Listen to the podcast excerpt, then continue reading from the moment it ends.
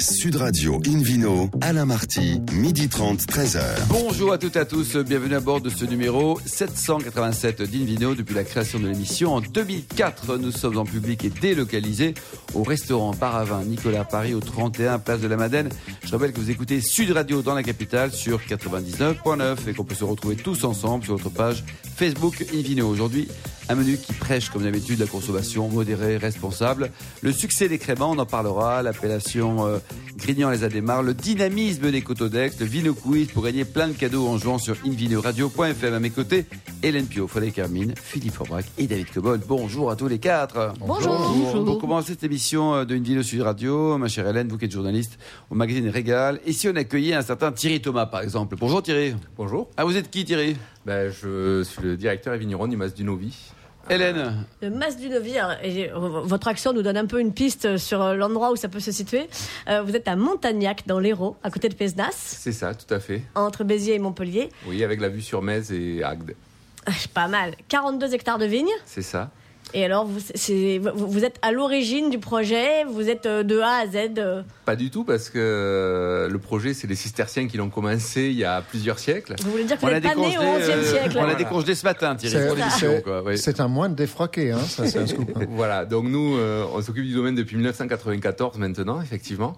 Et euh, voilà, et on a un peu fait évoluer l'en- le- l'encépagement, puisqu'on avait au départ 32 hectares. On a modifié les cépages, et aujourd'hui, voilà, on a 42 hectares, et on va essayer de tendre vers 50 d'ici quelques années, en Syrah, Grenache et Mourvèdre essentiellement. Alors, quand je dis que vous êtes à l'origine du projet, vous, êtes à- vous, a- vous avez effectivement été présent au tout début. Oui. Euh, et puis, euh, voilà, à, à la fin, on va dire. Et entre-temps, pendant 15 ans, vous êtes parti vous promener. Alors, il va falloir nous raconter tout ça. 94, Euh, 94, j'arrive au Mas du Novi en tant que stagiaire. Et euh, première vendange, la personne qui s'en occupait euh, démissionne au bout du deuxième jour et je reprends le flambeau Oh, c'est chaud ça. pendant trois ans. D'accord. voilà. vous, vous- vous sortez de la fac de Montpellier et là, on vous dit bonjour, tu commences, c'est maintenant. C'est exactement ça. Et pourquoi Voilà. est-ce qu'il a démissionné quand même, ce monsieur? Euh, C'était l'ancien propriétaire, je pense qu'il supporte, il supportait plus d'être. euh, Ah oui, c'est ça, de plus être chez lui, quoi. De plus être chez lui, quoi. Ouais. Voilà. Bon, Donc euh, moi, j'arrive en tant que stagiaire pour apprendre le métier, et puis voilà. Beaucoup de moi, pour vous. Moi, Voilà. je, je- je croyais que vous étiez dans les granges viticoles de l'abbaye de Valmagne, qu'il y avait une espèce de- de- de- d'esprit, je sais pas, divin, un peu Aussi, apaisant, quoi. Euh, non, je chose sais de- pas. La lumière divine est peut-être passée sur moi, mais en tout cas, pas sur au lui. moment, je l'ai pas senti. hein. Bon, d'accord. Et donc, euh, à ce moment-là, ben, euh, enfin, je, je- on comprend pourquoi il s'en va, parce que je crois que c'était la jungle. J'ai- lu que vous, aviez, euh, vous, vous y étiez allé à la débroussailleuse. Ah, Il y a des endroits où on est allé à la débroussailleuse au niveau du des bois effectivement et certains endroits. Puis la vigne était euh, était Bon, mal- mal tenue. mal tenue, on va dire. Mais bon, il y avait des problèmes économiques aussi sur le domaine, ce qui expliquait cela. Oui, c'est. Donc, le domaine, effectivement, quand vous êtes arrivé, venait d'être racheté par Jean-Claude Palu. C'est ça. Euh, et puis, bah, donc, euh, vous travaillez beaucoup. Les premières bouteilles de 1994 sortent fin décembre 95, Oui, le 26 décembre exactement. juste après Noël. Joli cadeau. ça. Je saurais plus. je- je- je- joli cadeau ou cadeau empoisonné, ça allait Ouais, cadeau empoisonné parce que le lendemain de fête, faire un embouteillage, c'est pas Ouais. forcément le jour idéal. Faut y aller doucement, quoi. voilà. Et puis, euh, donc effectivement, en, en 97, je sais pas si c'est parce que l'embouteillage avait été difficile, mais vous décidez de partir. Non, j'avais envie de voir autre chose.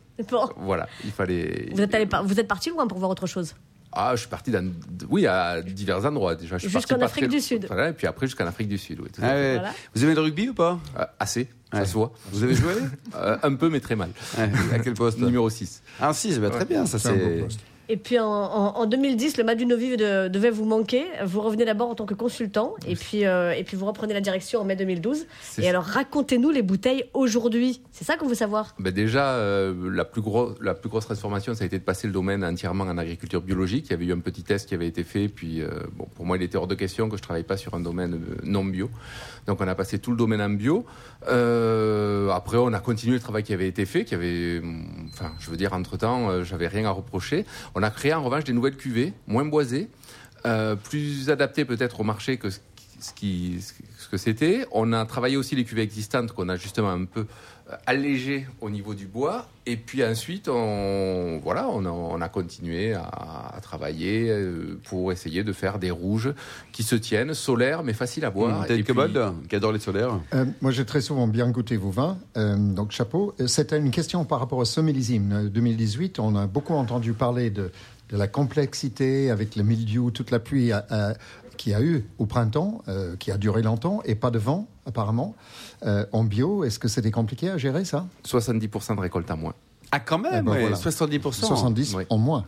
Donc, Par faut- rapport à une faut un année actionnaire classique. solide, parce que s'il n'est pas solide, l'actionnaire financièrement, c'est chaud oui. C'est hein. ça, après on a du stock, ce qui nous permet aussi, il y, a eu, il y a du stock, ce qui va nous permettre de passer ce millésime-là, mais oui, tout à fait. Ah, Et Euh, vos petits copains dans la région, pareil? Ça dépend, c'est très hétérogène. Il y a des gens qui ont été. Oh, euh, hein. j'ai rencontré des, des collègues qui s'en sont très bien sortis et d'autres qui ont eu jusqu'à 90%.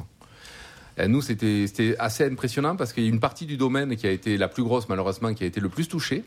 Et la, une, deux vignes qui sont dans une enclave de bois et qui, euh, qui habituellement produisent très peu, cette année, on a eu la profusion sur ces, sur ces deux vignes-là. Ah oui. Et tout le reste, en revanche, a énormément euh, subi euh, le mildiou Mm. d'abord Mm. et la sécheresse ensuite. Après, voilà. Ouais. Et, Alors- euh, Double peine. Ouais. Et, et ça a été impressionnant, ça a été de voir les parce qu'on avait quand même stabilisé le milieu depuis à peu près euh, fin juin, et ça a été de, de voir l'évolution qu'il y a eu au mois d'août, qui a été euh, la- Et comment on traite en bio le mildiou euh, avec du cuivre, En avec prix euh, non non avec euh, un peu de, de bouillie bordelaise d'abord, puis ensuite on met aussi des tisanes d'osier, Euh, on utilise du purin de prêle, et puis voilà, et on prie dans la Il faut, il faut beaucoup passer dans les vignes aussi. Oui. Oh. C'est du boulot. Hélène Dans, dans- dans- dans les granges de l'abbaye de Valmagne, si vous priez, vous serez sûrement très, tout à fait entendu. en attendant, nous, pour vous soutenir, on peut, Hélène. on peut acheter vos vins. Oui. Tout à fait. Euh, alors, bah, c'est au, au niveau des prix, on démarre sur du très raisonnable, hein, 10 ou 11 euros euh, euh, pour, euh, pour vos, vos- vos- vos premiers blancs, parce que vous parliez de vos rouges, mais vous faites des blancs magnifiques aussi. Alors, on fait des blats à base de chardonnay, euh, essentiel que du chardonnay d'ailleurs, deux cuvées, une boisée et une non boisée. Merci beaucoup, Hélène Pio. Merci également vous, euh, Thierry Thomas. Une vidéo sur Radio retrouve. Vous avez un site internet peut-être, Thierry Oui, pour- euh, www.masdunovi.com. Génial. Une vidéo sur Radio retrouve Frédéric Hermine, journaliste au magazine Terre de Vin, pour nous parler des, des créments. C'est quoi les créments? C'est un, c'est un sous-champagne? Euh, non, ah bah, si vous le dites comme ça, euh, je pense que vous n'allez pas vous faire beaucoup de copains. Mais on Euh, adore, c'est une plaisanterie, c'est super bon. Cela dit, c'est la même méthode, hein, pour être honnête. C'est la méthode traditionnelle avec une double fermentation en, bouteille. Après, il y a deux, trois petites choses qui changent. hein. Il y a une vendange manuelle obligatoire et un élevage de 12 mois sur lit obligatoire. Le champagne, c'est 15, euh, avec des cépages autorisés par en fonction des appellations. Il y en a 8 de créments. Euh, L'Alsace, qui représente à peu près un tiers des créments. Et puis euh, la Bourgogne, la Loire, Bordeaux, Limoux, Jura, Die, qui n'a pas que de la clairette. Et le petit dernier qui est arrivé il y a deux ans, la- le crément de Savoie. Ça représente maintenant 80 millions de bouteilles. Ah, quand même, il, oui. il pensait euh, il y a On quelques regarde années... combien en Champagne, Frédéric? 300. Hmm. Il pensait euh, en fait arriver à 100 millions euh, il y a quelques années et puis il y a eu deux petits, deux trois petites récoltes qui fait que l'année dernière ils ont quand même perdu euh, 30% de, de, de leur production. Donc ça leur a beaucoup fait mal alors que la demande est là puisque la tendance elle est euh, aux effervescents et, et aux créments, ça marche bien. Alors effectivement plutôt en France, plutôt sur le, le marché français.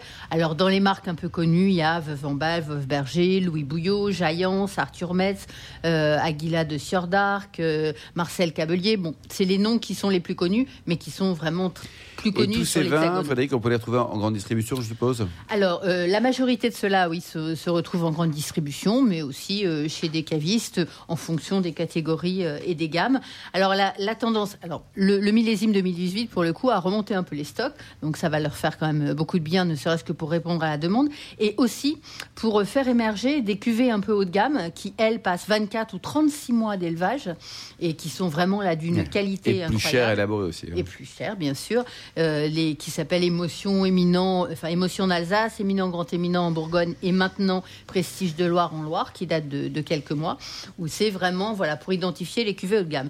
Et la tendance, elle est alors les rosés, comme en Champagne. Le hein, crément rosé, vous voulez dire oui, hein. crément rosé, bien sûr, en 15 à 20% selon les appellations, jusqu'à un tiers hein, dans le Jura. Et puis euh, aussi la mode des sleeves. Alors, vous savez, les sleeves, c'est cette, euh, ce fourreau en plastique qui euh, épouse la forme des, des bouteilles. C'est un Alors, Oui, Vous pouvez vous en servir une comme sorte de sextoy, capote je vous anglaise pour euh, bouteille. juger, mais ce serait petit- peut-être plutôt un sextoy pour les femmes, mais bon. Hélène, euh, commentaire, Hélène, non Bon, écoutez, non, moi, les bouteilles, je, je les bois, hein, c'est tout ce que je fais avec. Moi, je suis gentille. Hein. Alors c'est une forte tendance packaging, cela dit, c'est très joli. Quand c'est bien fait, c'est vraiment magnifique. On, Et, on euh, parle toujours des bouteilles, là. Ouais. Oui, des ok. sleeves, des sleeves.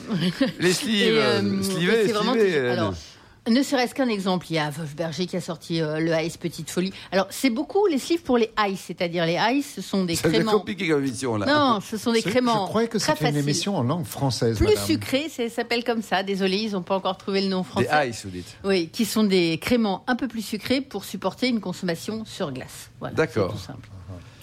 Et donc, pour, comme ça s'adresse à des consommateurs plus jeunes, ben, on essaye de trouver des packagings plus jeunes. Alors, le dernier en date que je trouve moi, magnifique, c'est celui de la cave de Turkheim qui s'appelle Cousumain, qui a été dessiné par le styliste William Arlotti. C'est frais, ça renouvelle un peu le genre. C'est bien pour les coopératives parce que ça montre que c'est dynamique, que ça sait faire autre chose que des bouteilles avec des cigognes, euh, des étiquettes un peu poussiéreuses. Ça bouge, c'est en, c'est en Alors là, relief c'est très en sympa une plus. cigogne. Je sais pas pourquoi vous dites C'est- ça parce que c'est. c'est hein, en relief. Une cigogne, les cigognes. bah, vous. On met une alsacienne Exactement. dessus, un peu mutine, avec des couleurs rouges, euh, violettes, euh, mauves, qui rappellent les géraniums en Alsace ou les couchers de soleil, C'est à d'un votre goût convenance. bizarre, non Non, franchement, c'est joli. C'est c'est jeune. Et ce qu'il y a dedans, c'est bon. C'est pas Ah. seulement le packaging. Oui, c'est ça, packaging certes, non, mais c'est pas euh, seulement le packaging. Veritas. En l'occurrence, pour celui-là, c'est vrai, puisque ce que fait en général, de toute façon, Wolfberger, Vavambal. Oui, ce sont des belles maisons, des belles maisons. Et ça, c'est vraiment très bon, c'est aérien, c'est léger, ça, c'est des fines bulles, ça se boit finalement à des moments très différents de la journée. David Cobol a une question à poser peut-être. Non, c'est quoi Non, non, Ariane, non, non, non, non, Je voulais juste donner trois coups de cœur parce que j'ai goûté aussi récemment un paquet de créments. Euh, je, mes, mes vrais trois coups de cœur, mais loin devant les autres. En Jura, Rollet. Euh, en Bourgogne, Vive la joie, la cuvée Ah, de vive Vaille la la joie Pierre. est très jolie, la- Et- les et caves la Pierre. Très et Et un joli packaging, une bouteille magnifique. et en Loire, Langlois. Ah, Château. l'angle château, quoi, c'est bien. ouais. Trois, vraiment, ça c'est Et vous, Frédéric, pour terminer vos coups de cœur Bon, Vous Eh en avez ben, cité quelques-uns déjà. hein. Cousumin, euh, Vive la joie était un- vraiment très joli en, en, en Bailly-la-Pierre. Euh, Jaillance fait des choses aussi euh, vraiment très bonnes. Il y a Olivier Solaire en Alsace qui fait euh, des jolies choses aussi. de Solaire. Beblenheim qui fait un, un Euh, joli oui, aussi. aussi. Il y, a, il y a vraiment des langues de château. C'est vrai Donc il y a une la offre, et vous dites au niveau du prix, hein, en moyenne, pour un bon Alors, en Clément, moyenne, euh, sur les cuvées standards, c'est entre, on va Ouais, dire, donc c'est très euh, raisonnable, 7 et, et 12, 15 euros. Pour les émotions un peu plus chères, mais vraiment, ça vaut la Ouais, peine. ça vaut le coup. Quoi. Et quand vous mettez ça sur la table, Eh ben, on est content. Merci beaucoup, beau. Frédéric. Ça tombe bien. Merci à tous. Dans un instant, le Vino Quiz pour gagner plein de cadeaux en jouant sur invinoradio.fm. Et puis ensuite, direction la vallée du Rhône à la découverte de l'appellation, l'excellente appellation Grignan les Adémars. Sud Radio Invino, Alain Marty, midi 30, 13h. Retour au restaurant Bar à Vin, Nicolas. Nous sommes à Paris, au 31 Place de la Madeleine, pour cette émission en public et délocalisée avec Hélène Pio et le Vino Quiz, Hélène. Oui, je vous en rappelle le principe. Chaque semaine, nous vous posons une question sur le vin et le vainqueur gagne un exemplaire du Guy Dubert. La semaine dernière, la question était que regardait l'empereur Napoléon dans le dessin d'une affiche commerciale de Est-ce que vous voulez que 1889 je vous le dise? Alors, c'est quoi? L'arrière de Joséphine. Réponse A, jolie fille dégustant le champagne. Ah, voilà, B, presque. bouteille de champagne de la maison Prieur. Ou C, fontaine de champagne. C'était la réponse B, une bouteille de champagne de la maison Prieur. Cette semaine, Hélène. Cette semaine, on voudrait savoir quel type de vin dynamise le marché des créments. Réponse A, les ice et les rosés. Réponse B, les bruts millésimés. Ou réponse C, les blancs de noir.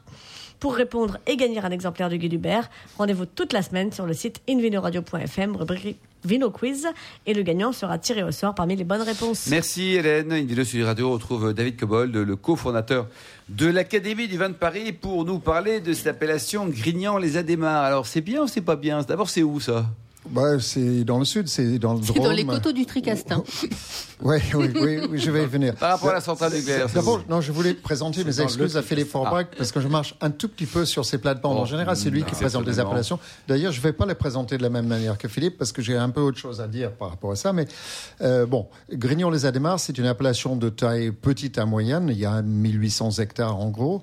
C'est situé dans le Drôme provençal, sur la rive gauche du Rhône, et en face de, de la centrale de Tricastin. Ce qui explique pourquoi ce nom un peu bizarre, difficile à Quoi, le prononcer. vin est vert? Grignon, les Adémars. Euh, parce qu'avec les déboires de cette centrale, ils ont dit que l'ancienne appellation qui était Coteau de Tricastin, ensuite Tricastin, n'était pas nécessairement très vendeur, tout au moins en France. À l'étranger, on s'en fiche complètement, on ne sait pas où est Tricastin, ni qu'il y a une centrale. C'est une Oui. bonne cuvée à Réva, c'est bien. Euh, mais ils ont changé le nom, Grignon les Adémars. Je rentre pas dans les détails, c'est un peu compliqué à prononcer, mais il y a des raisons historiques. Euh, les Adémars, la jolie ville perchée de Grignon et, Et tout ils ne pouvaient pas appeler ça Grignan parce qu'il y avait une IGP. Oui, oui, parce qu'il y a un IGP bloqué par Oh, quelqu'un c'est qui joli, fait. Grignan. Alors, Ouais. Donc sans ça. Alors, tout de même, même la difficulté de prononciation, euh, 30% de cette appellation est aujourd'hui exporté. Où ça? En Chine, En Chine. en Belgique, Belgique. et au Royaume-Uni. En Chine, ils arrivent à le prononcer C'est ce que Bah, j'allais vous demander. non, Comment je on dit pas. Grignan les Adémars en chinois. Ah oui, Pourquoi pas Bon, Pour alors, qu'ils arrivent à le boire. finalement. donc c'est un vin du sud du Rhône, mais la partie nord du sud du Rhône. Et la nuance est importante quand on goûte les vins. Euh, les cépages autorisés sont classiques pour le sud, c'est-à-dire Syrah, Grenache, Cinsault, Carignan, Mourvèdre et, et Marcelon pour les rouges et les rosés. Il y a 12% de vin blanc. Ah, quand même. déjà un petit signe de Il n'y a pas de fraîcheur. rosé, David. Euh, si, je viens de Ah, dire rouge et rosé. euh, Et le blanc, c'est en pourcentage combien? Et le blanc, euh, c'est 12%. D'accord. Ah, il faut écouter, il faut Ah, suivre l'émission. je- hein. Je déguste vos paroles avec modération. Alors pour le blanc, on autorise ces cépages classiques aussi du sud, Viognier, Clairette, Grenache blanc, Roussanne, Marsanne, Clairette et Bourbolenque. Alors, Comment vous dites bourboulac en chinois? Bourbolenque, je sais pas, Bon, je vais m'entraîner. Alors, j'ai dégusté récemment une petite dizaine de vins, 11 pour être précis. C'est peu parce qu'il y a euh, 30 producteurs indépendants, 7 caves coopératives et euh, une bonne dizaine de négociants qui sont plus ou moins actifs sur cette appellation. Mais j'ai reçu, euh, j'ai demandé des échantillons et seulement 11 en en ont envoyé. Je pense qu'il y en a qui se sont perdus en route, mais donc j'ai fait mon boulot. Au port de là, c'était livré à la centrale direct là. J'ai goûté à l'aveugle, parce qu'il faut goûter à l'aveugle et pas avoir des idées préconçues, parce que j'avais visité cette appellation qui est très très jolie d'ailleurs, euh, topographiquement c'est beau, euh, il y a trois ou quatre ans, et j'avais goûté aussi à l'aveugle. Et ça, très curieusement, et ça, ça fait écho à ce que je disais, je crois, la semaine dernière sur les Bordeaux, Bordeaux supérieur, c'est souvent les mêmes qui sortent. C'est-à-dire qu'il y a, quand il y a de la qualité, la régularité dans la qualité est aussi importante. Réussir une année facile ou difficile, c'est peut-être facile, peut-être pas facile, mais le faire tous les ans, pour moi, c'est une vraie preuve de la qualité de, du Et c'est rassurant, producteur. David, pour le consommateur aussi. Et c'est hein. très rassurant pour le producteur. Oui, je mentionnais les 20 caves particuliers, il y en a, il y en a 30 en réalité. Alors, mes deux vins préférés sortaient très nettement des autres, c'est-à-dire qu'il y avait un écart qualitatif très important. Il y avait des vins qui étaient franchement pas bons, il y avait des vins qui étaient assez ordinaires, mais il y avait deux vins qui étaient superbes. Euh, je vais les citer et, et parler un peu en détail parce qu'ils le méritent. Domaine de Grangeneuve, cuvée La Truffière, euh, millésime 2016. En rouge? Vin rouge, hein. je n'ai goûté que des rouges. Ah, hein. Les 11 vins étaient rouges. Euh, 15,50 euros, 100% Syrah, vinification traditionnelle avec éraflage, euh, fermentation en cuve, béton, contrôle de température, blablabla, cuvaison 30 jours, assemblée en décembre, machin, mise en fût, euh, et un élevage en barrique de 14 mois. Hmm. Barrique euh, en fût, pas neuf, enfin une partie neuf, mais pas, pas beaucoup. Teneur en alcool, 14%. Voilà pour la partie technique, mais j'ai trouvé ce vin était puissant, savoureux, assez riche, bien structuré. C'est un peu jeune, 2016 Et, voilà, encore. oh, David, à votre avis, on- ça a un potentiel de garde ou pas? Oui, On un peu de garde de euh, 5 ans sans problème. sans problème, Ouais, ouais, d'accord. ouais. Vraiment un, un- un bon vin, plutôt pour l'automne et pour l'hiver, avec des plats, euh, voilà. Euh, mais peut-être même plus, on, on Ouais. garde. Après, ça dépend sans j'ai- goût. J'ai eu Très l'occasion belle cuvée. des, des- des- de cette cuvée-là, Oui. 15 ans. Oui, et ça tient sans Ça problème. tient, À mon avis, ça bouge pas. Syrah, bien- bien Alors, un autre vin un peu plus abordable d'un autre producteur où j'avais goûté il y a quelques années toute la gamme et tout était bon, euh, c'est Domaine de la Montine et la cuvée Émotion 2016, euh, toujours 2016, 10 euros seulement. Et là, c'est un assemblage à part égale de Grenache et de Syrah. Euh, égrappé à 100%, fermentation et macération en cuve béton. On voit la cuve béton revenir très souvent parce que c'est un milieu neutre mais avec une inertie thermique. C'est assez intéressant en vinification. Euh, pas très longue la macération, 4 semaines, euh, remontage un peu. Euh, barrique, alors pas de barrique neuve, de barrique de 2 à 4 vins, 12 mois, donc moins d'influence du bois. Un vin plus souple, produit quand même à 30 000 bouteilles. Faire cette qualité-là sur 30 000 Ouais, il faut bouteilles, faire, hein. je trouvais que ce vin était plus suave que le précédent, donc à, à boire plus tôt, vraiment accessible maintenant. Et pour 10 euros, euh, On chapeau. se régale, David, vous dites. Vraiment, Ils ont alors- des très jolis blancs aussi. Oui, ils font de très jolis blancs également, je confirme. Les cépages des blancs, David? Cépages des blancs, euh, Viognier, Grenache blanc, Bourbolinque, euh, Clairette, Marsanne, Roussanne, euh, voilà, et Viognier. Alors, euh, après, si vous n'avez pas 10 euros à dépenser dans une bouteille de vin, et ça arrive, eh ben, pour 7 euros, euh, la cave des Templiers font un assez joli cuvée qui s'appelle Diamant Noir, qui, qui est correct. Qui est très bien, ouais. Pour aller avec la truffe, c'est ça? Euh, pour aller Oui, avec la un petit clin d'œil voilà. Parce que c'est- une région de production de truffes, vous faites bien de le rappeler. Bon, ben merci David. Donc euh, on va suivre vos bons plans. Là, vous êtes dans une période de bons plans. Là, hein. Philippe, vous avez des Ouais, commentaires peut-être sur formuler sur le. De commentaire, c'est une, c'est une appellation que je connais bien, Bah oui. j'ai grandi là-bas. Il y a, il y a plein de, de- de très bons domaines. euh, et euh, je voudrais faire un petit hommage particulier à quelqu'un qui est décédé il y a quelques jours, Mhm. puisque Bruno Rosier, qui est le domaine des Rosiers, qui produisait vraiment un très très joli vin, est Et je n'ai décédé. pas eu son vin à goûter. Et, et franchement, c'est- c'est- il faut rappeler qu'il faut être prudent dans les caves. Bête bêtement. Il, est mort bêtement. Mm. Il, il s'est asphyxié Chaque année, avec hein. du gaz carbonique. CO2. Il est tombé dans la 34 cuve. cette année, c'est Et ils l'ont retrouvé malheureusement comme Ouais, ça. c'est arrivé à a il quelques années avec Bernard via la pour lui. manière. quoi. C'est C'était il y a un mois, mais il va nous manquer très longtemps. Chaque année.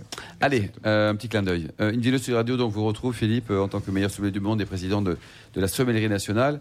Euh, avec vous, on reste dans le sud. Hein, ça y est, on suit sur, le- on marche sur les traces de David Cobol, si je puis dire. On a envie de soleil encore. C'est vrai qu'on a été gâtés avec cette merveilleux été indien qui nous a accompagnés pas mal de temps. Je vous amène du côté d'Aix-en-Provence.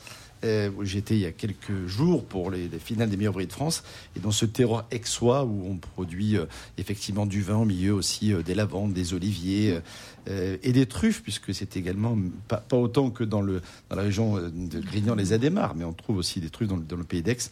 C'est une région vraiment extraordinaire. Alors l'appellation Coteau d'Aix euh, en Provence, En mais Provence. d'Aix en Mm. Provence, oui, c'est bien en Provence, pas Aix-la-Chapelle, euh, ni, euh, ni- C'est le nom ni- de l'appellation en entier. Ils se sont battus pour ça. L'appellation Coteau d'Aix en Provence, et Dieu sait si le Provence a beaucoup d'importance, notamment à l'international, s'étend sur environ 4000 hectares, ce qui en fait quand même une, une grosse surface d'appellation, même si tout n'est pas planté néanmoins, mais la zone d'appellation effectivement est assez large.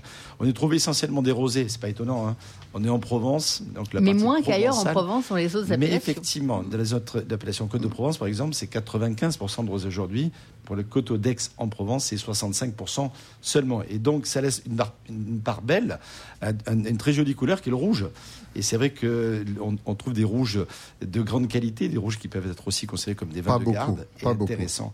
Et puis 5% pour les blancs. Et je trouve que c'est un peu dommage parce que c'est sur les blancs, justement, que moi j'ai souvent mes coups de cœur ces dernières années et, euh, et qui sont intéressants. 5%, 5% et avec une pléiade de cépages qui sont un peu les mêmes qu'on vient de citer pour Grignan les Édémars, puisqu'on trouve effectivement du bourboulinque, le fameux bourboulinque, extrêmement utile pour garder de l'acidité dans les vins, très très intéressant. Le vermentino, qui est un cépage effectivement euh, qu'on Le appelle également le roll, qu'on trouve euh, en Italie aussi, en, en Corse, dans le reste de la Provence et un petit peu dans le Languedoc également. Euh, on trouve également de, on utilise également la clairette. Le grenache blanc ou encore l'uni blanc. La clairette est un cépage euh, qui fait des fois sourire parce que la clairette de Die, la clairette de Bellegarde, voilà, c'est c'est- C'est un cépage intéressant. chante. Et c'est vraiment un cépage intéressant. On retrouve en bandole, hein, quand même. Exactement, on en trouve, on en trouve en Bandol, on en trouve euh, du côté de, de, de Châteauneuf-du-Pape, et on en trouve également dans une appellation qui est distincte des coteaux d'Aix-en-Provence, mais qui est une sorte d'enclave au milieu des coteaux d'Aix, qui est l'appellation Palette, par exemple, avec le fameux château Simone, qui est élaboré essentiellement à partir de ce cépage. Ça donne des, des blancs frais, très aromatiques, qui ont un pouvoir de séduction rapide, mais qui sont aussi d'excellents vins de garde. Certaines cuvées, euh, certes élaborées pour ça, c'est-à-dire peut-être boisées, hum, avec moins d'outrance peut-être que certaines années ou certaines époques plus exactement, peuvent être aussi de, très très jolis vins de, de, de- de garde en blanc, ce qui est un peu rare. Euh, côté rouge, on trouve du, grenache, bien sûr, euh, de la syrah, du mourvèdre, qui sont des cépages incontournables, mais on a aussi de la counoise, qui est un cépage qu'on trouve sur Châteauneuf aussi, du cinsault, qui apporte un, côté plus tendre, qui peut servir de base aussi pour les rosés, du carignan, qui lorsqu'il est bien vinifié euh, est bien né dans des terroirs qui s'y prêtent avec des rendements raisonnables, donne des vins qui ont beaucoup de suavité, et puis le cabernet sauvignon, qui est là, historique, présent depuis très longtemps, et qui, tout en rappelant un peu certaines connotations bordelaises, donne sur place des, des résultats qui permettent d'avoir une certaine fraîcheur. Oui, le, le- le tandem le, le plus courant maintenant, c'est Syrah Cabernet Sauvignon. Alors Cabernet Sauvignon qui a été décrié pendant longtemps en disant que c'était effectivement pas un cépage de là, ça fait maintenant plus de 50 ans qu'il est là. Ouais, et il non, sort ça y est, très il y est, bien. quoi. Ne hein. serait-ce Et- que et- par et euh, 50 l'exemple ans, euh, de voilà. Vigneulor, de Trévalon, de, à de fait. Revelette euh, qui en Mais font des a priori, peut-être plus ancien. Il y a des, Mm. aujourd'hui, il y a, il des, Oui, des recherches qui sont faites qui oui, disent oui. qu'effectivement, le Cabernet. Sauvignon, Mm. ok, mais il existait bien, bien, bien Mm. avant. Jules, l'avait recommandé d'ailleurs. J'ai- Jules Chauvet. Guyot, Mm. C'était au milieu, Ah du, oui, au, de- au milieu du 19e siècle, aussi. donc c'était pas effectivement d'aujourd'hui. Euh, alors, c'est- ce sont des terroirs assez exceptionnels, c'est très joli. Les vins sont un peu irréguliers. C'est vrai qu'il ne faut pas considérer que tout est bon et C'est tout bien est vrai, ça. exceptionnel. Ils sont un peu réguliers. Les endroits sont assez ma- magiques. Cette fameuse campagne aixoise qui est située entre Durance, euh, bien, les- les- les- le- Aix-en-Provence, Au pied de la et- et au pied de la Sainte-Victoire. Sont juste Magnifique. magnifiques. Le, quelques domaines quand même rapidement. Le château Viran, par exemple, Révélette et son fameux grand, grand, grand rouge. Euh, le, le domaine des Oulières, Lacoste, Calissane, le château du Seuil, Beaupré, très bon. Beaupré exactement, Mm. Euh, le château Bas également. Donc, Il y a- des belles adresses, vraiment de très belles adresses. Merci. Maïsette, Valcombe Et souvent, les propriétés sont belles. Le no-tourisme, je pense à Lacoste, par exemple. Il faut y aller, quoi. Merci beaucoup, Philippe Forbach. Merci à vous tous, Hélène Pio, Fallait Carmine, David Cobol et Thierry Thomas. Fin de ce numéro d'Invino Sud Radio. Pour en savoir plus, rendez-vous sur sudradio.fr, invinoradio.fr ou sur la page Facebook. Invino, on se retrouve demain à 12h30 pour une nouvelle émission, toujours en public et délocalisée au restaurant Baravin Nicolas, place de la Madeleine. On parlera de deux femmes formidables étudiantes qui vont faire le tour du monde des vignobles, de l'Occitanie, de Maury. Bref, 100% bonheur. D'ici là, excellent déjeuner. Restez fidèles à Sur Radio et surtout jamais, respectez la plus grande démodération.